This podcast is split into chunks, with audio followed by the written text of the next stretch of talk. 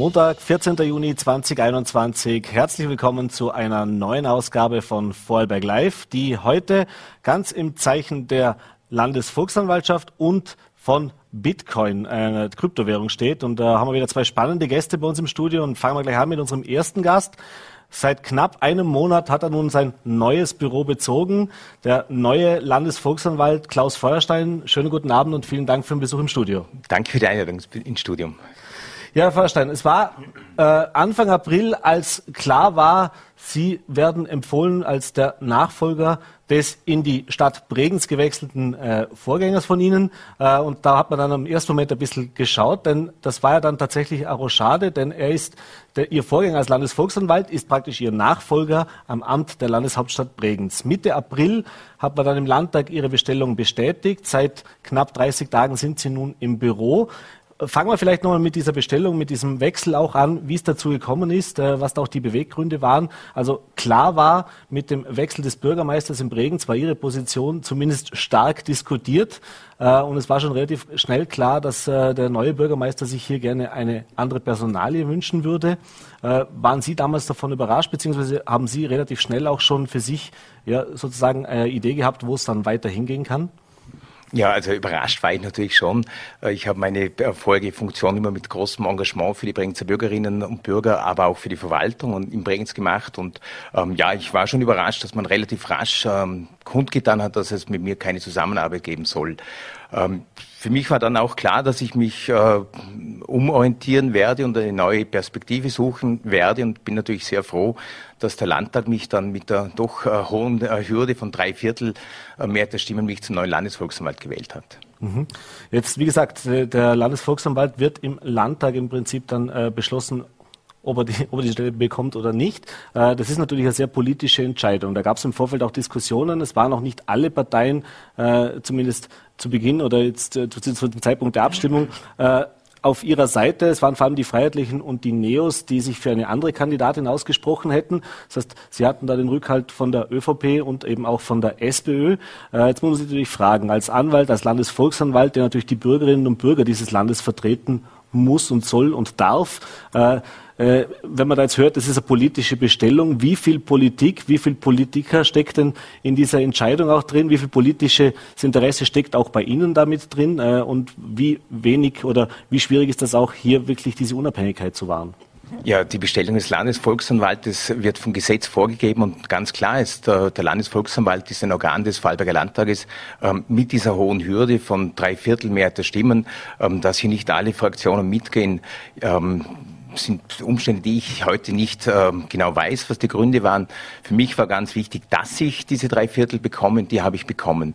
Mein Ziel ist natürlich in Zukunft, äh, dass ich durch meine Art, meine, ähm, meinen Einsatz für die Vorarlberger Bürgerinnen und Bürger einfach zeige, was ich kann. Und dann ähm, bin ich überzeugt, dass auch die anderen Fraktionen, die mir beim ersten oder beim letzten Mal ihre Stimmen nicht gegeben haben, ich bin überzeugt, dass sie mir meine Art auch dann überzeugen werde. Mhm. Ähm, zur Frage politische Person. Ja, ich bin ein sehr politischer Mensch. Ähm, ich bin kein parteipolitischer Mensch. Mensch. Ich war also nie äh, in irgendeiner Vorfeldorganisation oder in irgendeiner parteinahen Einrichtung tätig, wiewohl ich natürlich privat als, als Klaus Feuerstein ähm, sehr, sehr politisch bin und mich natürlich für alle äh, Arten und, und ähm, wie soll ich sagen, verschiedenen ähm, Themen aus der Politik sehr interessiert habe. Mhm. Das heißt, das kann man schon gut trennen. Oder ich meine, klar, man würde jetzt meinen, da tritt man ja auch logischerweise in seiner Funktion als Landesvolksanwalt unter Umständen auch eben gegen das Land, gegen die Politik auch auf. Äh, da haben Sie auch keine Sorge, man, Sie sind lang genug natürlich auch im, im, im, im, im sag ich mal, im politischen Geschäft oder im politischen Umfeld tätig gewesen. Sie wissen, wie sowas funktioniert. Äh, diese Unabhängigkeit, die ist auch nie in Zweifel gestellt worden. Das dass es da Einflussnahmen gibt oder, oder wie auch immer. Ich glaube, es ist ganz wichtig, diese Funktion des Landesvolksmals zu sehen und zu betrachten. Und es ist einfach eine der Kern- und Hauptaufgaben, den Vorarlberger Bürgerinnen und Bürgern zu helfen. Und ähm, das hat mich immer schon ausgezeichnet oder hm, geprägt. Ich glaube, dass ich ein Mensch bin, der bei Dingen, die nicht richtig laufen oder unangenehme Themen, ich stehe dazu, ich stehe dahin und ich bin ähm, einfach ein Mensch, der diese Dinge dann anspricht, unangenehme Dinge anspricht und ähm, diese auch abstellt, soweit es geht. Mhm. Jetzt waren Sie vor Stadtamtsdirektor, haben aber natürlich auch eine berufliche Vorgeschichte, weil die erste Frage wäre, was, wie wird ein Stadtamtsdirektor Landesvolksanwalt? Das sind jetzt doch zwei ein bisschen unterschiedliche äh, äh, Themenbereiche oder auch Aufgabenbereiche. Aber Sie haben ja in Ihrer Vergangenheit, wir haben ein bisschen auch nachgesehen, äh, Sie waren zum Beispiel eine Zeit lang mal bei der VGWOSI beschäftigt, haben sich dort auch eben mit diesen Problemen unter den Mietern, also mit Rechtsproblemen und so weiter, auch mit Streitereien, die da vollkommen sind, befasst. Äh, davor waren Sie mal bei der äh, Telekom, beim Telekom-Dienstleister, auch da ging es vielfach um Beschwerdemanagement, um, um Aufklärung, also um den direkten Kontakt mit den Kunden sozusagen. Der Kunde ist jetzt der Vorarlberger Bürger. Das heißt, ganz fremd ist es nicht. Äh, kann man jetzt das im Nachhinein vielleicht ein bisschen so sagen, war der Stadtamtsdirektor ein bisschen die Auszeit vom wirklich direkten Bürgerkontakt in der ersten Reihe und jetzt wieder zurück praktisch zu den Wurzeln? Äh, ich würde das nicht so sehen, weil im Weiter auch als Stadtamtsdirektor und äh, auch die Verwaltung Bregenz, man ist natürlich sehr oft konfrontiert mit Dingen, mit Themen, die der Bürgerschaft äh, in Bregenz aufstoßen. Wir haben eine eigene Beschwerdeplattform gehabt. Aber natürlich, mein ganzes berufliches Leben ist immer wieder geprägt im Kontakt mit Menschen als Mediator, aber auch ähm, gewisse Probleme zu klären Unstimmigkeiten zu diskutieren. Ähm, wie Sie angesprochen haben, ganz äh, am Anfang meiner beruflichen Laufbahn auch in Wien, ähm, dieses Thema Mobilfunk, Umwelt, Gesundheit, Anrainer und Anrainerinnen, das war also eines meiner ersten Themen, die ich lange betreut habe. Ich habe dann auch kurz einen Ausflug in die Anwaltei gemacht, auch dort die streitige Seite des Lebens kennengelernt. Also äh, ich habe schon äh, immer wieder verschiedenste Erfahrungen mit, mit unangenehmen, mit schwierigen Themen und, und auch mit dieser Aufgabe äh, zu vermitteln, Leute zu beraten und ähm, ich sehe auch diese Funktion jetzt äh, als, äh, wie soll ich sagen, unterstützender äh, Volksanwalt für die Vorarlberger Bürgerinnen und Bürger. Mhm. Bevor wir darauf eingehen wollen, was denn tatsächlich jetzt auch Ihre, bisschen so die, die Präferenz, wo, wo soll es hingehen, wie, haben, wie definieren Sie auch Ihre Funktion als Landesvolksanwalt? Vielleicht nochmal ganz kurz zu diesen ersten, sage ich jetzt mal 30, 35 Tagen. Äh, Sie haben im Vorgespräch haben uns kurz unterhalten, Sie kommen von der Landeshauptstadt Bregenz, knapp 700 Mitarbeiter, die Sie da geführt haben die Landesvolksanwaltschaft natürlich deutlich überschaubarer und kleiner, äh, aber das wird ja nicht der einzige Unterschied gewesen sein. Was waren denn jetzt so in diesem ersten Monat? Gab es da so Aha-Momente, also sprich Dinge, mit denen man vielleicht jetzt auch nicht gerechnet hat im Vorfeld, die Sie überrascht haben, vielleicht auch eine oder andere Herausforderung, mit der man nicht gerechnet hätte? Ja, ich bin jetzt äh, seit genau 30 Tagen oder vier Wochen in dieser Funktion. Äh, es war natürlich sehr spannend am Anfang. Mir war ganz äh, von Anfang an wichtig, dass ich mein neues Team kennenlerne. Ein kleines, feines, sehr gut aufgestelltes Team. Eine Juristin, zwei Juristen und zwei Mitarbeiterinnen.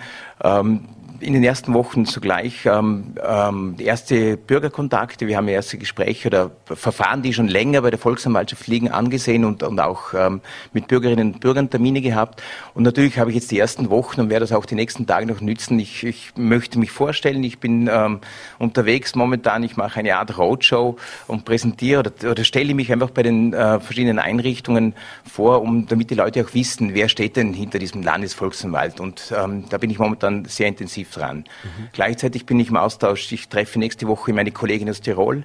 Es gibt ja in Tirol eine Landesvolksanwältin und Ende Juni, Covid-bedingt, ähm, online werde ich den ersten Ausschuss mit den Wiener Kollegen, mit der Bundesvolksanwaltschaft suchen. Mhm. Das heißt, es stand jetzt auch viel ein bisschen im, im, in Anführungszeichen Netzwerken. Klar, viele Personen kennt man aus den vorigen Tätigkeiten, aber äh, was sind das? Sind das die politischen Gremien, mit denen man sich da jetzt erstmal auch äh, ein bisschen annähert und sich mal ein bisschen in Anführungszeichen beschnuppert auch, wie das miteinander funktioniert, aber es sind auch die Behörden Behörden natürlich auch?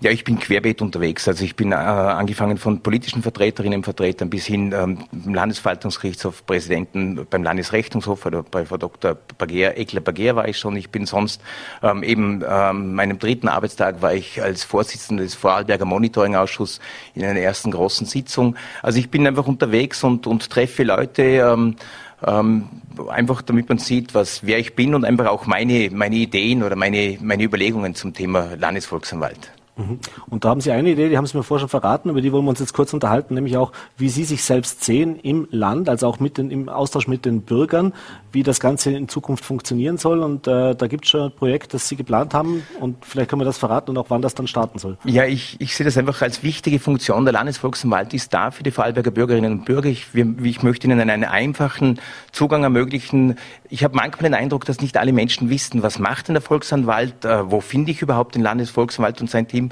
Ähm, und es ist auch für mich ein, ein, großes Anliegen, ich möchte hinaus in die Regionen. Ich möchte ab Herbst, jetzt äh, wenn die äh, Folgen von Covid dann hoffentlich langsam nachlassen, möchte ich wirklich in allen Talschaften Sprechstunden anbieten. Ich möchte im kleinen Walsertal einmal präsent sein, ich möchte in den Bringzer Wald fahren und ich werde auch im Montafon oder sonst wo äh, einfach kurze Sprechstunden anbieten, dass die Leute ähm, wirklich unmittelbar und auf kurzem Wege direkt äh, mit mir Kontakt aufnehmen können. Mhm.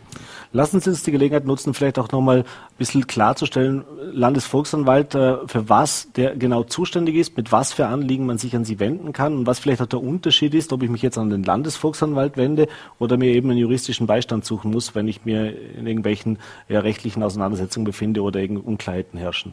Ja, hier ist ganz wichtig zu wissen, eben der Landesvolksanwalt als Organ des Vorarlberger Landtages ähm, soll dazu dienen, den Bürgerinnen und Bürgern in verwaltungsrechtlichen Themen äh, an erster Linie Unterstützung zu bieten ähm, wenn Sie Bauverfahren, es gibt ganz viele Themen auch im Widmungsverfahren. Und hier ist im Gegensatz zu den ähm, Anwälten und Anwältinnen, die zivilrechtliche Streitigkeiten lösen, ähm, steht der Landesvolksanwalt als, als Vermittler, als Berater ähm, für Bürgerinnen und Bürger, wenn sie das Gefühl haben, in einem Verfahren nicht ähm, gehört zu werden oder, oder gewisse Bedenken bestehen. Das ist eine dieser Aufgaben. Und dann gibt es natürlich noch im ähm, Gesetz auch klare andere Dinge, angefangen von der Verordnungsprüfungskompetenz. Der Landesvolksanwalt kann direkt äh, Landesverordnungen prüfen lassen, Anregungen an die Verwaltung geben, wenn irgendwelche Dinge nicht, ähm, wie soll ich sagen, optimal laufen, ähm, bis hin, dass die Antidiskriminierungsstelle bei mir angesiedelt ist und ähm, eben auch, wie vorher schon kurz erwähnt, der Fallberger Monitoring-Ausschuss, mhm. ein Gremium von sieben, mit mir acht Menschen ähm, aus verschiedenen Bereichen,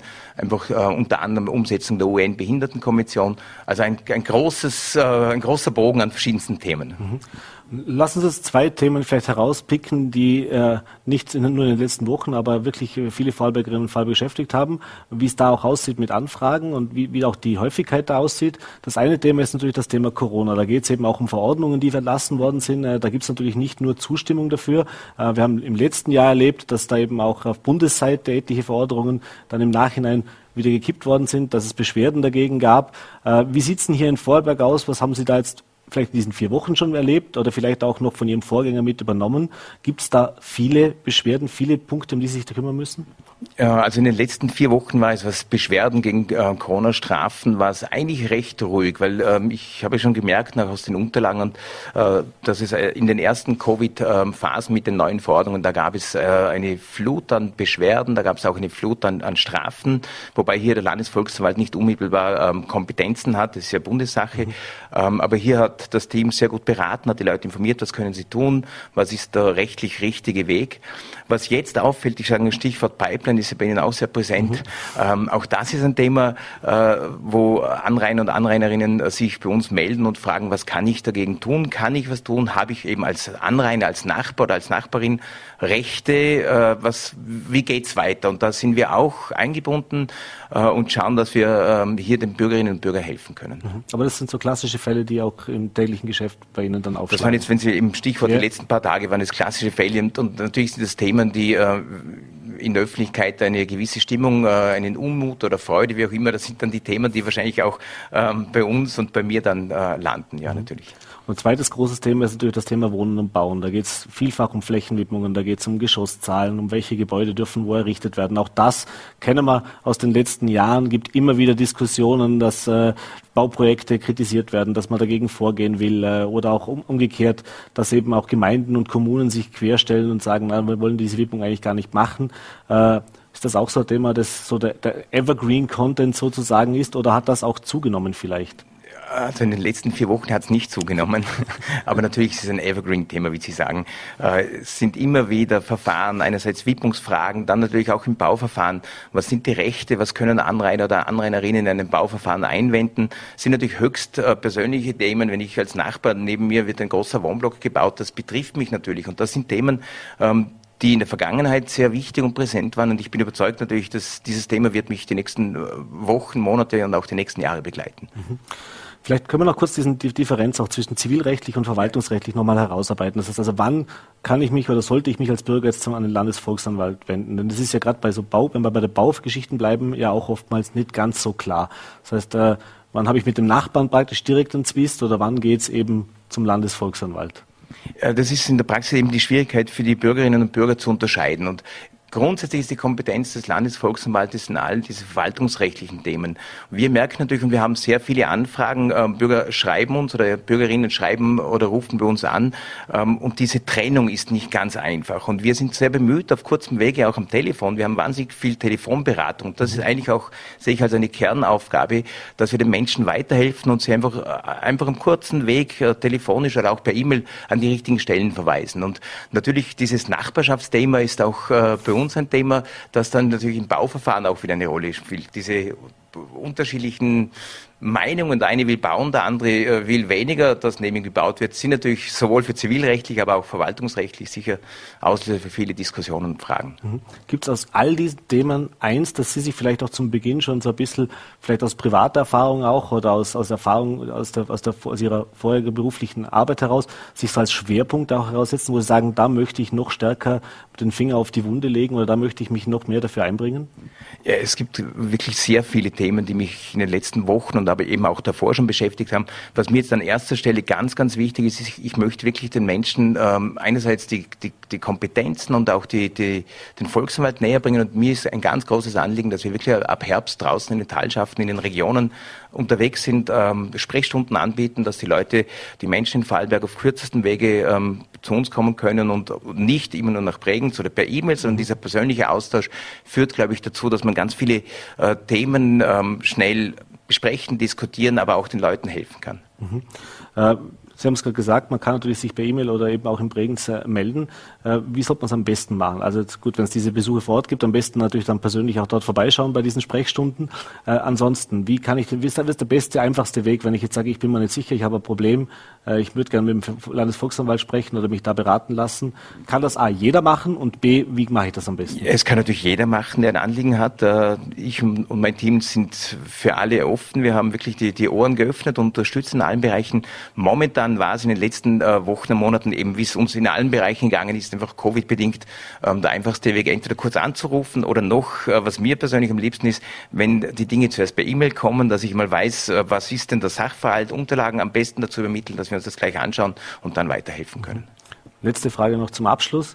Gibt es von Ihrem, Sie haben gesagt, es gibt natürlich Verfahren, die schon länger laufen, auch Projekte, die schon länger oder die, wo man schon länger dran ist. Gibt es da eins, wo Sie, sagen wir mal so, jetzt einen, einen besonderen Fokus drauf legen müssten oder wo man sagt, auweia, da, da habe ich noch länger damit zu tun?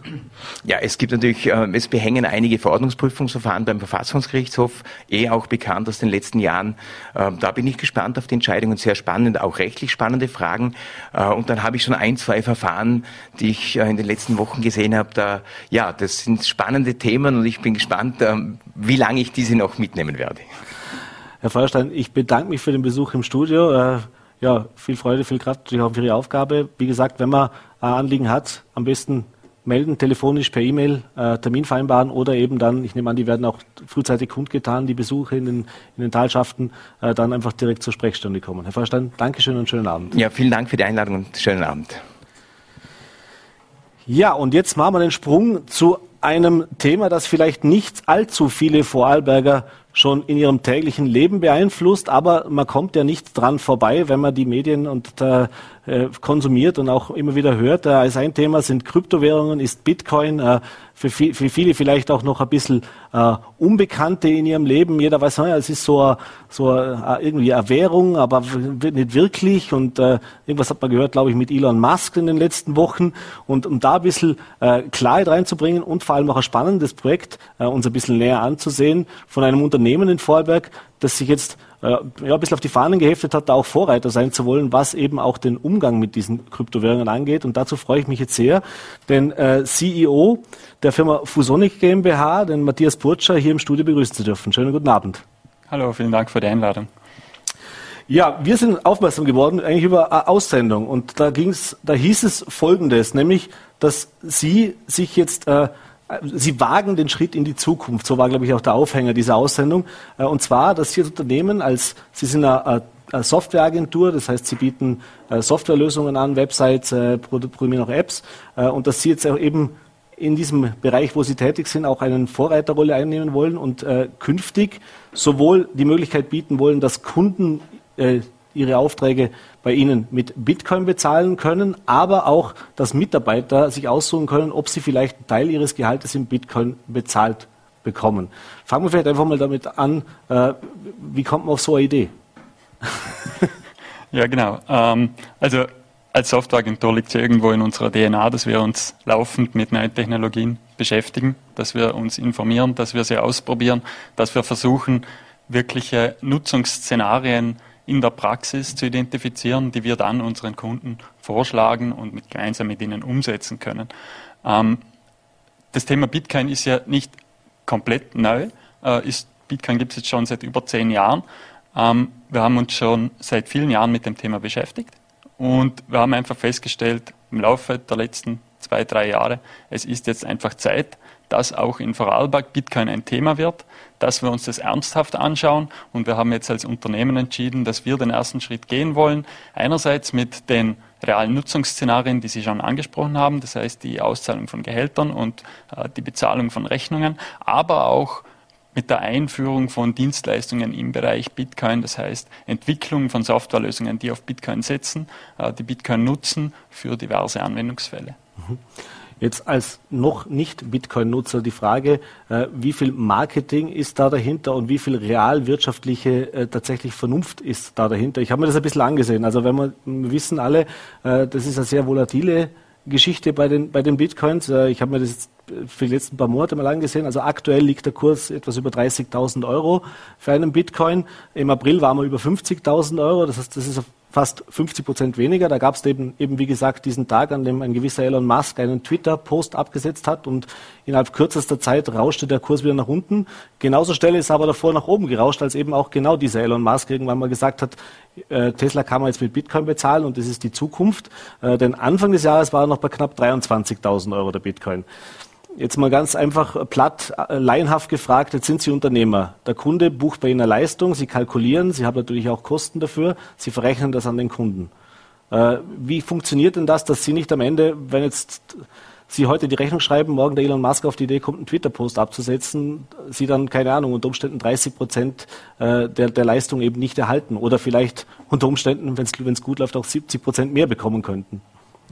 Also grundsätzlich ist es so, dass äh, natürlich unser Wirtschaftssystem momentan komplett auf dem Euro basiert. Das heißt, alle Zahlungen, die in Bitcoin abgewickelt werden, entsprechen irgendwo einem aktuellen Euro-Betrag. Das heißt, äh, das Kursrisiko ist in diesem Fall eigentlich nicht äh, das große Problem. Ähm, ganz allgemein zum Thema Kurs. Ähm, wir beschäftigen uns eigentlich bei uns bei Fusonic weniger damit, wie jetzt der Tageskurs ausschaut, weil wir sind keine Daytrader. Mhm. Äh, wir sehen einfach das langfristige Potenzial der Technologie, der Währung, des Zahlungssystems, das wir nutzen können. Und ich denke, darauf sollten wir uns auch konzentrieren. Es ist ganz klar, dass der Kurs, der momentan noch sehr volatil ist, ähm, sich glätten wird, wenn die Verbreitung zunimmt, die Marktkapitalisierung höher ist und die realen Nutzungsszenarien ähm, zunehmen. Mhm.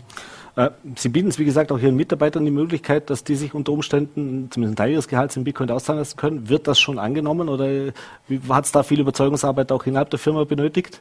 Also Überzeugungsarbeit innerhalb der Firma eigentlich kaum. Es sind so gut wie alle Mitarbeiter hoch interessiert bei dem Thema, äh, nutzen die Möglichkeit, sich auszutauschen, ähm, interne Vorträge anzuhören. Ähm, es wurde auch allen sein Starter-Kit zur Verfügung gestellt. Ähm, also das Interesse ist auf jeden Fall extrem hoch ähm, bei uns. Das war auch irgendwo zu erwarten, weil wir alle im Technologieumfeld tätig sind. Ähm, Ganz allgemein zu dem Thema Gehalt auszahlen können Sie sich sicher vorstellen, dass es da einige regulatorische äh, und rechtliche Fragestellungen gab, die wir ja. zuerst abklären mussten. Ähm, das haben wir mittlerweile aber eigentlich ziemlich gut im Griff äh, und wir rechnen jetzt damit, dass wir ab Juli das unseren Mitarbeitern anbieten können. Ähm, und das wird auch schon von Ersten angenommen. Das heißt, es gibt auch äh, schon erste Personen, die wirklich gesagt haben, ja, ich möchte das ab Juli in Anspruch nehmen und einen Teil meines Gehalts in Bitcoin beziehen. Mhm.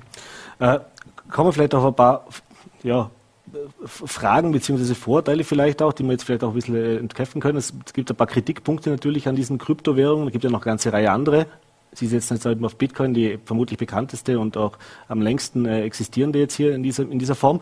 Äh, aber da gibt es natürlich so verschiedene Kritikpunkte. Zum einen, dass es eben natürlich kein Bargeld, also sprich, da ist keine Substanz, das ist im Netz, ist sehr abstrakt auch, wie diese Bitcoins geschürft werden, wie das heißt, dieses Mining.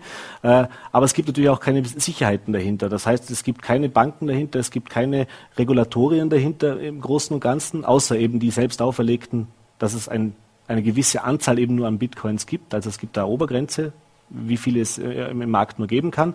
Aber eben äh, im Endeffekt, äh, wie gesagt, reicht oft mal ein Twitter-Feed aus und, und, keiner weiß natürlich, was welche Auswirkungen hat. Also sehr, sehr spekulative Geschichte zumindest aktuell. Und der zweite Punkt vielleicht, auf den wir dann noch eingehen können, ist das Thema natürlich auch Nachhaltigkeit. Wie nachhaltig sind solche, solche Kryptowährungen? Denn wir wissen, oder jeder, der in den letzten paar Monaten mal irgendwo eine Grafikkarte für seinen Computer kaufen wollte, hat gemerkt, da ist es relativ schwierig, was zu finden und nur zum hohen Preis. Und das war nicht nur deswegen, weil wir Corona hatten und die Lieferengpässe hatten, sondern weil tatsächlich diese Mining-Farmen äh, wie aus dem Boden schießen und dass dafür extreme Rechenleistungen, extreme Energiemengen auch verbraucht werden. Das heißt, wo es natürlich auch die Kritik gibt, wie nachhaltig ist das Ganze, wie sinnvoll ist es im Vorfeld Tonnen von äh, Strom äh, oder Kilowatttonnen von Strom zu verbrennen, um dann eben äh, minimale Menge an, an Bitcoin zu produzieren. Ähm, also zu dem Thema äh, Kryptowährungen allgemein mhm. muss man schon dazu sagen, dass wir ja bewusst den Schwerpunkt auf Bitcoin setzen. Bitcoin ist die erste Kryptowährung, es ist die bekannteste Kryptowährung und es ist auch nach wie vor die Kryptowährung, die das größte Potenzial hat, sich wirklich in der Praxis durchzusetzen, weil sie einfach einzigartige Eigenschaften hat, die die meisten anderen Kryptowährungen nicht aufweisen. Ähm, ich denke, wir gehen hier nicht zu sehr ins Detail, welche mhm. Eigenschaften das sind, aber wir müssen unsere Art und Weise, wie wir über Geld denken und wie wir Geld sehen, einfach grundsätzlich ändern. Ähm, bis jetzt sind wir davon ausgegangen, dass, dass ein Euro, ein US-Dollar eine stabile Währung ist, äh, der nichts angehabt werden kann. Mit, bei der man sicher aufgehoben ist. Letztendlich ist es aber eine sehr kurzfristige Sichtweise, denn die Geschichte zeigt ja, dass eigentlich alle staatlich ausgegebenen Währungen früher oder spät, später in sich kollabieren. Mhm. Ähm, und wir sehen ja die Anzeichen dafür bereits. Das heißt, äh, die, die Geldmeinungen werden extrem erhöht. Äh, es findet eigentlich eine Entwertung aller Ersparnisse statt. Ähm, als Unternehmen macht man mittlerweile ja auch die Erfahrung, dass man äh, für Guthaben bei der Bank was bezahlen muss. Ähm, und das sind alles Dinge, die eigentlich diese Entwicklung, diesen, diesen Trend hin zu einer Währung, deren Geldpolitik fix definiert ist und nicht änderbar ist, ähm, die das so attraktiv machen, weil ich weiß genau, auf was ich mich einlasse, äh, wie sich das entwickeln wird ähm, und, und ich kann auch ein Teil dieses Netzwerkes sein. Ich kann selber eigentlich mitentscheiden, ich kann selber verifizieren, dass diese Grundsätze eingehalten werden. Und darüber habe ich eigentlich in einem klassischen Fiat-Währungssystem keine Macht ähm, und muss mich eigentlich darauf vertrauen, dass das jemand für mich ähm, macht. Und mhm. das funktioniert leider äh, die Geschichte zeigt es in, in, auf lange Sicht oft nicht so gut. Mhm. Ähm, zu dem Thema ähm, Energieverbrauch und, und, Nachhaltigkeit. Das ist ein sehr kontroverses Thema, dem haben wir uns auch sehr intensiv gewidmet, weil wir grundsätzlich ein, ein starkes Bekenntnis zu nachhaltigem Wirtschaften haben. Das war auch kein einfaches Thema, weil es natürlich Fakt ist, Bitcoin benötigt viel Energie, das Netzwerk benötigt viel Energie, äh, um betrieben zu werden. Ähm, letztendlich sehe ich es so, ähm, alles, was wir tun, benötigt irgendwo Energie. Ob ich mit dem Auto zur Arbeit fahre, am Abend eine Netflix-Serie ansehe ähm, oder in die Sauna gehe.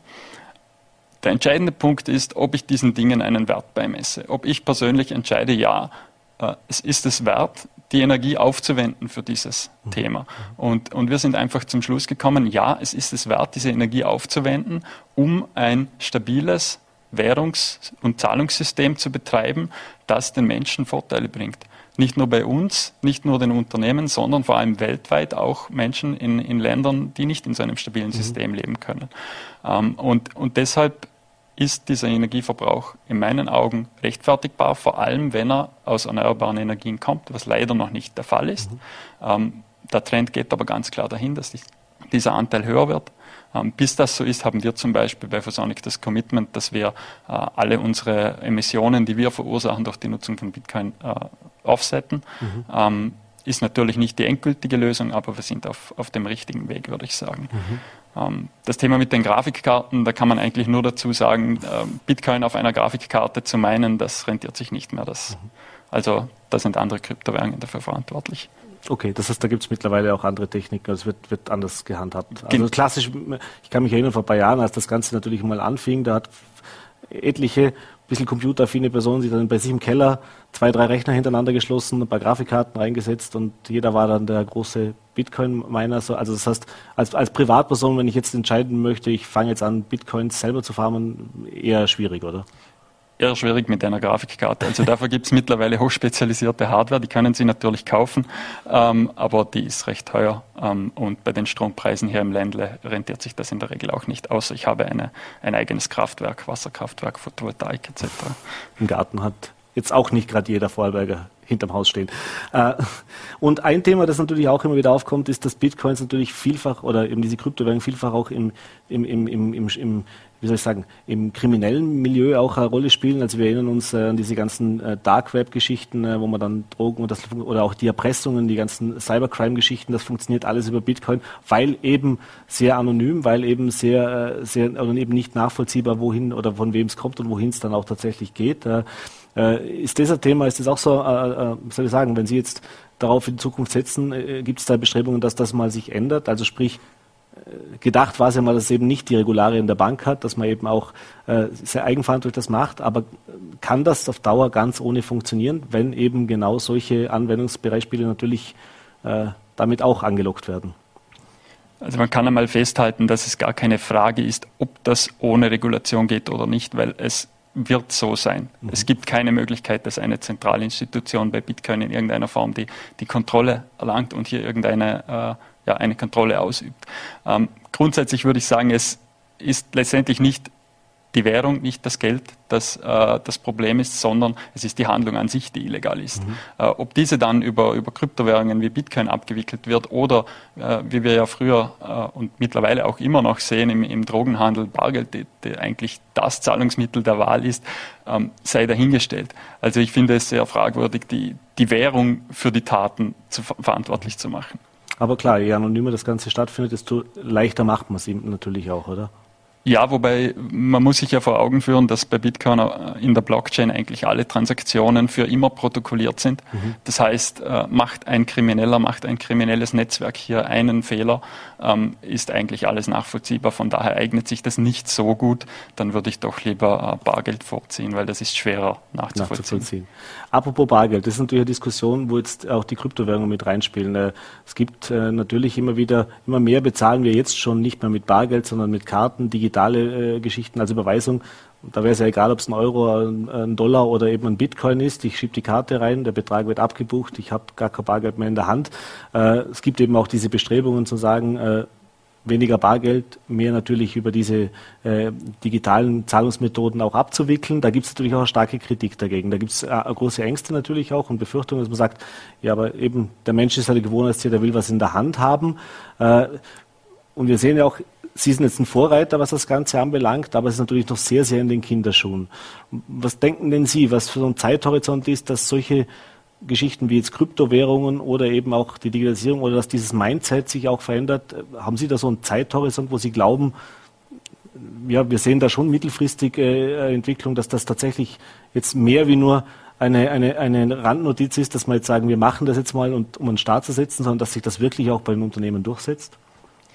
Also zum Thema Bargeld glaube ich, dass die, die, Ängste der Menschen, die Angst der Menschen ist ja eigentlich, dass sie durch die Bezahlung mit der Karte komplett transparent und kontrollierbar werden.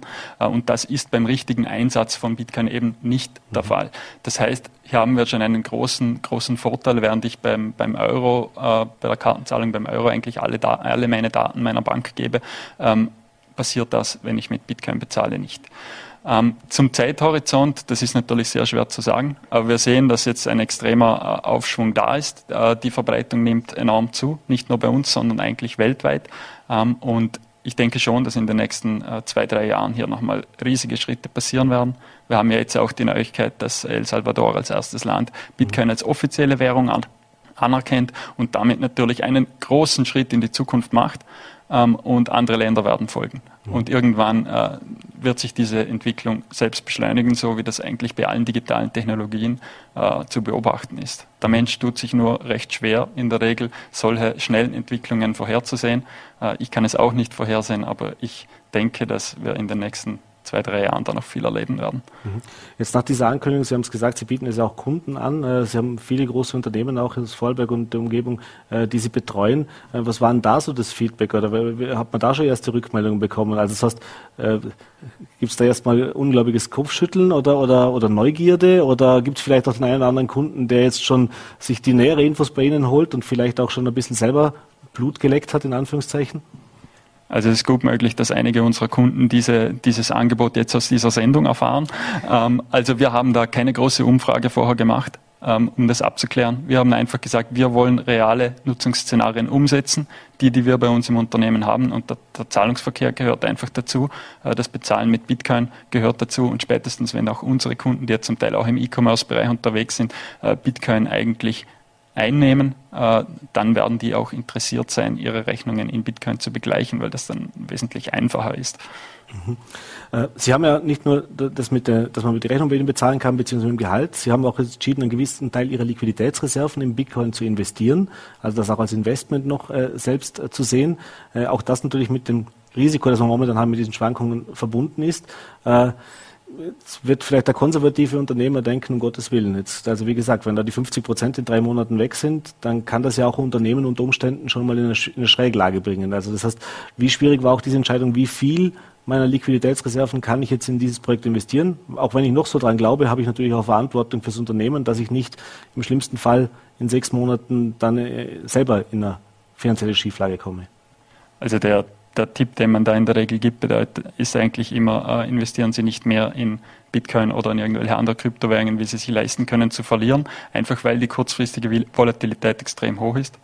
Dieser äh, Grundsatz gilt auch als Unternehmen. Das heißt, an dem richten wir uns aus. Wir bringen uns definitiv nicht in irgendwelche Gefahren, ähm, Zahlungsschwierigkeiten zu bekommen. Aber wir sehen es einfach als, als alternative langfristige Anlageform, sehr langfristige Anlageform, die eigentlich ähm, benötigt wird, da, wie eben vorhin auch schon angesprochen, ähm, bei Guthaben im klassischen Bankbereich einfach mittlerweile äh, Negativzinsen anfallen, ähm, die Inflation ähm, das Ersparte eigentlich wegfrisst und das tut als Unternehmen genau gleich wie als Privatperson. Mhm.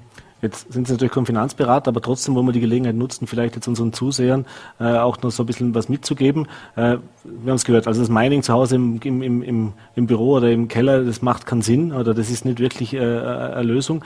Aber wenn ich mich jetzt dafür interessiere, wenn ich jetzt da ins Netz gehe, ich habe das vorher auch nochmal gemacht, da gibt es zig Seiten Anbieter. Da, da, habe ich natürlich auch äh, als, Laie immer ein bisschen Problem, was ist jetzt da seriös, was ist da weniger seriös. Äh, da gibt es natürlich auch viel, was Schindluder damit getrieben hat. Wenn ich mich jetzt als Privatperson dafür interessiere, vielleicht ein bisschen auch mehr zu erfahren, äh, was würden Sie denn empfehlen oder wie sind Sie auch vorgegangen, um sich jetzt dieses Meinungsbild auch zu machen, dass Sie zu diesem Ergebnis gekommen sind, ist für uns wirklich tatsächlich eine Lösung, mit der wir auch arbeiten wollen?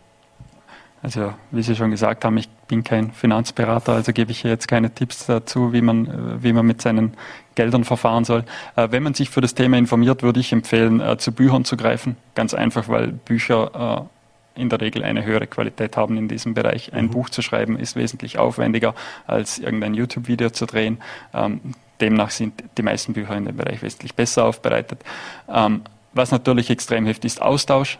Austausch mit Freunden, die sich auch dafür interessieren, Austausch mit uns. Sie können uns auf unserem Blog folgen bei phosonic.net, wo wir jetzt äh, vermehrt eigentlich zu diesem Thema Informationen veröffentlichen werden, wo wir auch Tipps für Literatur veröffentlichen, auch auf unseren Social Media Kanälen. Ähm, also einfach verschiedene Quellen eigentlich zu suchen und dabei auch immer beide Seiten zu sehen. Sie haben mhm. vorhin Kritik angesprochen äh, und es ist wichtig, die auch zu sehen, nicht äh, nur ähm, in eine Richtung zu laufen und die Scheuklappen aufzusetzen, sondern sich auch ja, mit, mit allen Sichtweisen auseinanderzusetzen. Mhm. Letzte abschließende Frage noch zu diesem Thema.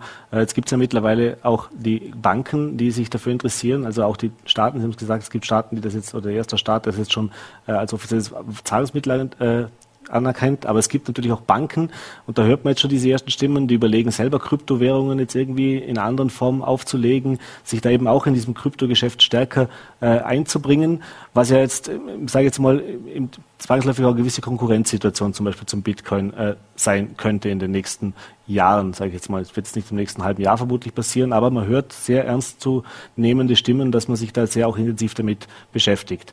Äh, ist das etwas, was man natürlich auch beobachten muss in Zukunft? Oder, oder wie sehen Sie das? Gibt's, ist der Bitcoin so gesettelt, gefestigt, dass der tatsächlich auch langfristige Überlebenschance hätte, wenn jetzt zum Beispiel anfangen, die klassischen Banken oder die Nationalbanken zum Beispiel auch sich damit auseinanderzusetzen?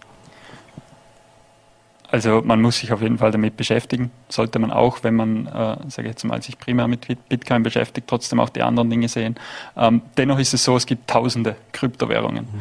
Ähm, und die wurden alle geschaffen von irgendjemandem, der damit ein gewisses Ziel verfolgt hat. Ähm, von daher sehe ich die große Gefahr nicht, dass Bitcoin da groß ins Wanken kommt, weil Bitcoin einfach eben nicht geschaffen wurde, um irgendeiner Person, irgendeiner Institution zu dienen, sondern um den Menschen zu dienen. Und das ist der große Unterschied zu jeder Kryptowährung, die von einer Firma ausgegeben wird, zu jeder Kryptowährung, die von einer Zentralbank ausgegeben wird, zu jeder Kryptowährung, die von, von einer Bank ausgegeben wird. Mhm. Ja, sind wir schon sehr gespannt, wie das weitergeht. Wir werden es mitverfolgen. Vielleicht können wir uns in ein paar Monaten nochmal unterhalten, wie sich das Ganze auch schon entwickelt hat, äh, ob es dann tatsächlich schon erste weitere Anwendungsfelder auch dafür gibt. Ich bedanke mich jetzt mal diesen, für diesen ersten Einblick, den Sie uns gewährt haben und äh, ja, wünsche natürlich viel Erfolg und äh, gutes Durchhaltevermögen und möge der Kurs steigen in dem Fall. Vielen Dank. Vielen Dank für das Gespräch. Ja, meine Damen und Herren, und das war's, der kurze Ausflug auch in die Kryptowährungen. Das war's auch mit der Sendung für heute. Ich hoffe, es hat Ihnen gefallen. Wünsche Ihnen noch einen schönen Abend. In Kürze geht's ja wieder mit Fußball weiter, auch bei der M. Für den einen oder anderen sicher ein Termin, sich jetzt von uns abzuwenden. Aber natürlich kann man das auch bei uns im Live-Ticker verfolgen, sofern man gerne sich bei uns auf der Seite voller.at oder VNRT aufhält. Da ist natürlich auch alle Informationen brandaktuell für Sie verfügbar.